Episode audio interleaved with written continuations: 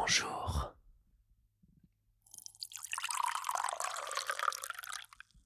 Rien de tel qu'une bonne tisane pour commencer la journée.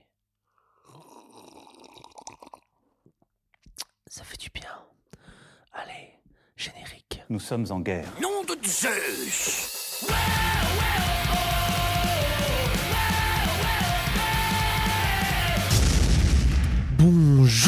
tous et bienvenue dans votre podcast quotidien. Merci Chantal. Sans plus attendre, je vais piocher la recommandation culturelle de la journée car oui, nous sommes en guerre contre l'ennui, je vous le rappelle. Et aujourd'hui, la recommandation, ce sera... Eh bien, ce sera le d'un film écrit et réalisé par Quentin Dupieux. Ben, finalement, c'est assez bien parce que depuis le début, on a eu de la musique, une chaîne YouTube, une série et maintenant un film. Alors, je préfère vous prévenir un peu par avance, l'introduction va être longue parce que je vais vous parler de Quentin Dupieux. Quentin Dupieux, c'est un réalisateur français qui est aussi connu sous le nom de Monsieur Oiseau quand il a la casquette d'artiste de musique électronique. C'est d'ailleurs avec cette casquette qu'il s'est fait connaître en 1999 avec son titre Flatbeat, titre d'ailleurs qui passe en fond actuellement. Mais c'est pas sa carrière musicale qui va nous intéresser aujourd'hui, mais c'est bien son œuvre cinématographique. Alors, ses débuts se font remarquer avec son moyen métrage qui s'intitule Non-Film qui traite d'une équipe de tournage qui essaie de faire un non-film. Vous avez rien compris C'est normal. C'est aussi le sentiment qu'on a à la fin du visionnage. C'est un film de 50 minutes, très curieux à regarder et c'est une expérience que je vous conseille. D'ailleurs, ce non-film est trouvable facilement sur internet. Je vous le mettrai en description du podcast, comme toutes les recommandations que je ferai euh, dans cette émission. Ce film est parvenu jusqu'aux oreilles d'Eric Ramsey, qui, admirant le métrage, demande à Quentin Dupieux d'écrire et réaliser leur prochain film. En résulte, Steak. Et là, c'est le drame. Le film n'est pas du tout bien accueilli, faute, je pense, à une mauvaise communication, un mauvais marketing qui vendait le film comme la nouvelle comédie d'Eric Ramsey, alors que non, c'est un pur film de Quentin Dupieux.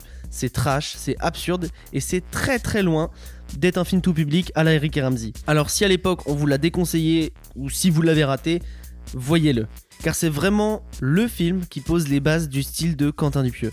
D'ailleurs, le style de Quentin Dupieux, parlons-en. C'est quoi un style Dupieux? Sans rentrer non plus dans l'analyse cinématographique, on peut décrire ces films comme absurdes. Mais pas genre ah trop drôle, hein, c'est complètement absurde. Non, vraiment, la définition même de l'absurde, hein, c'est contraire à la raison, au bon sens et à la logique.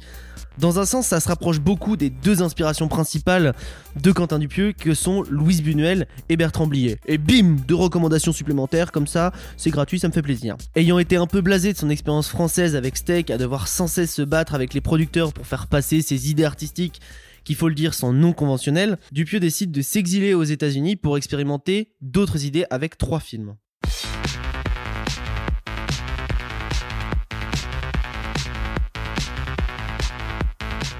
Premièrement, il y a Rubber, contant l'histoire d'un pneu tueur en série.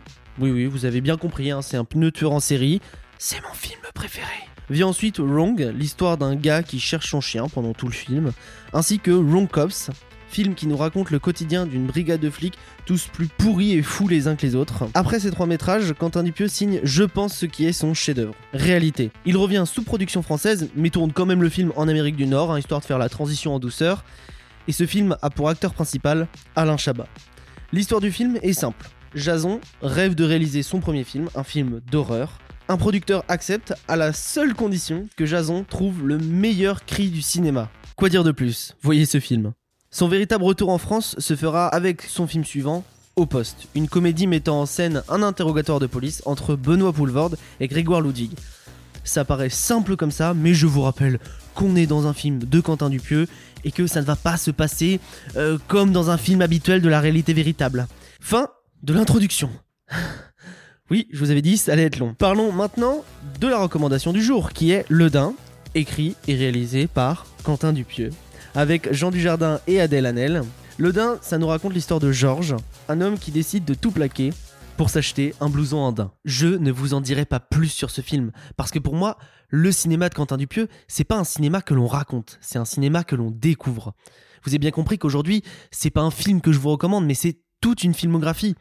Parce que pour moi, rien de tel que la période de confinement qu'on vit actuellement pour découvrir des artistes en profondeur. Alors vous aussi, à votre tour, faites-moi découvrir des artistes. Merci de m'avoir écouté, et surtout, merci Chantal.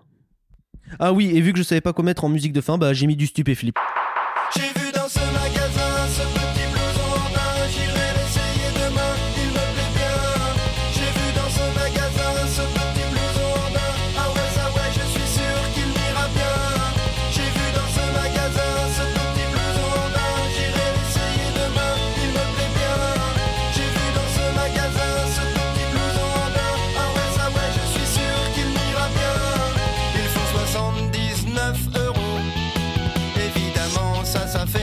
Mais le problème, ils sont super beaux.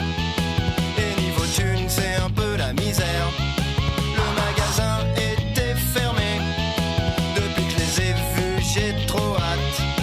J'ai trop envie de les essayer. Quand je les aurai, je retrouverai la patate.